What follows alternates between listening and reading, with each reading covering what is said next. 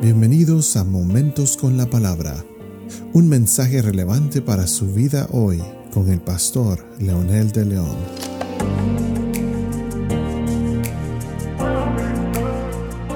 Saludos amigos y amigas, aquí estamos nuevamente con un episodio más de Momentos con la Palabra. Y esta vez para continuar con el diálogo que tuvo la mujer con la serpiente en el huerto como fruto precisamente de el plan que el enemigo tenía para destruir la creación de Dios, destruir la imagen de Dios en el ser humano. Y uno de, los, de las terceras este, eh, flechas con veneno que el enemigo lanza, un tercer dardo venenoso, es eh, la otra em, afirmación que él hace, que realmente tiene parte de verdad, pero por supuesto es una verdad eh, eh, falsificada, es una verdad que eh, el hombre no, no tenía capacidad de discernir. Y él le dice, seréis como Dios. A esto se le llama endiosamiento. Ustedes tendrán la capacidad de hacer lo que quieran, y dijo el enemigo. Esta es una peligrosa verdad. En alguna medida es cierto, tendrán capacidad de decidir, pero no tendrán capacidad de tomar eh, eh, partido en las, en, las consecuencias que vengan. No van a poder decidir qué quieren y, no, y qué no quieren. Las consecuencias van a venir. Entonces efectivamente podrían asumir el papel de Dios, pero desafortunadamente no pueden ni tienen el poder de decidir por los resultados. Esto es el endiosamiento. Un individuo funcionando como su propio Dios, la vida egocéntrica, caminar por la carne, un individuo viviendo sin considerar lo que Dios dice permitiendo que las circunstancias, los sentimientos no gobiernen en lugar de que sea Dios quien lo haga. Estas son las características del endiosamiento. He, tomado un extracto de eh, estudio discipulado de vida abundante que habla acerca de eh, algunas características de lo que es el endiosamiento. Primero es que determino normas de conducta para mí mismo, para los demás y para Dios. Aquí los movimientos ideológicos, nada de ver con los designios naturales de Dios. Soy yo el que lo designo, soy yo el que digo qué es lo que quiero, qué es lo que necesito.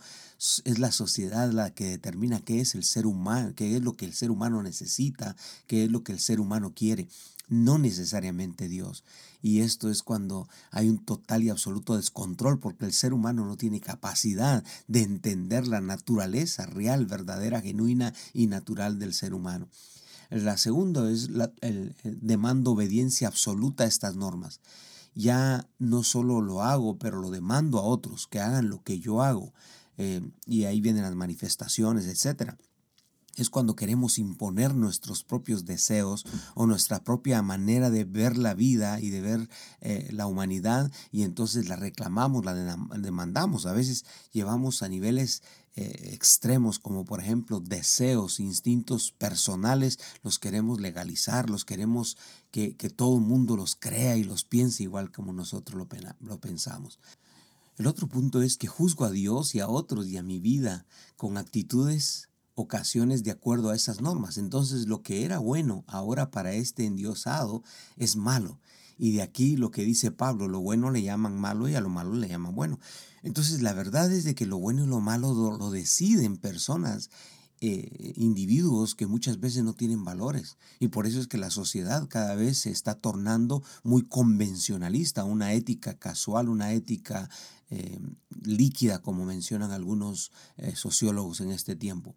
Y, esto me lleva a buscar venganza. Aquí lo que importa es satisfacerme yo.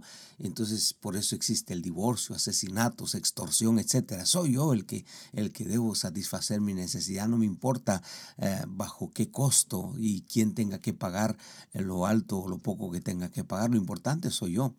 Y, esto también nos lleva al otro problema del endiosamiento. Trato a una forma egoísta controlar las circunstancias. Si no quieren, me impongo.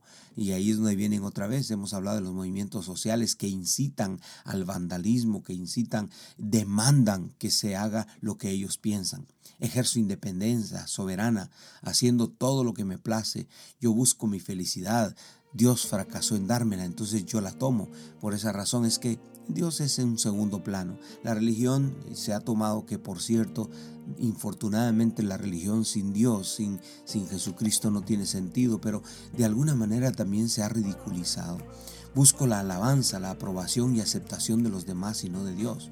Quiero quedar bien con todos, excepto el, el pecado de todos. Hago lo que mis amigos me dicen para no fallarles. En otras palabras, me, voy a hacer a los demás para sentirme bien y para que ellos se sientan bien conmigo. Mis valores valieron, mis principios valieron, este, lo que yo pienso valió.